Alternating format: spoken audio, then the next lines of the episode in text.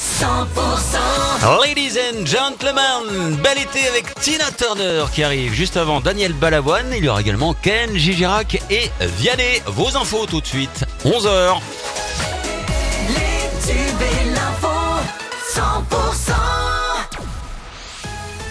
Pauline Chalère, bonjour. Bonjour Wilfried, bonjour à tous. Une enquête ouverte après ce violent homejacking dans l'ouest Béarn.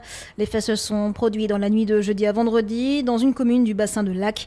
Un cardiologue et sa femme auraient été ligotés et frappés par un ou plusieurs individus. Le préjudice de ce homejacking serait de plus de 100 000 euros de biens dérobés selon le parquet de Pau. Deux blessés graves dans des accidents sur les routes de Bigorre. Hier, tout d'abord, dans la matinée à Tré-sur-Baïse, un jeune homme de 21 ans a été grièvement blessé après avoir percuté un pylône.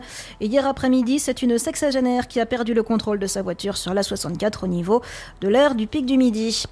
50 départements sont toujours en alerte orange canicule, dont les voisins du sud-ouest. Mais c'est une vigilance jaune qui est maintenue pour l'instant sur les Hautes-Pyrénées et sur les Pyrénées-Atlantiques.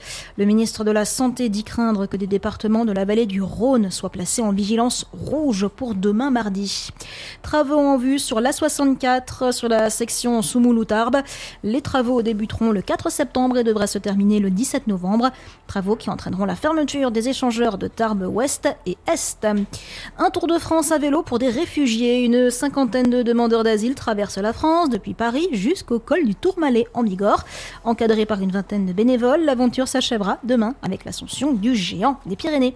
Et puis le sélectionneur du 15 de France, Fabien Galtier, annoncera tout à l'heure à 13h la liste des 33 joueurs retenus pour le Mondial 2023.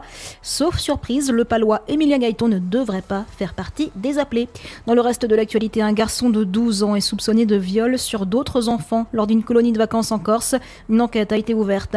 Une page qui se tourne. Si vous étiez ado dans les années 2000, vous teniez peut-être comme moi un Skyblog. Skyblog, plateforme regroupant des dizaines de milliers de journaux intimes en ligne, va fermer ce lundi.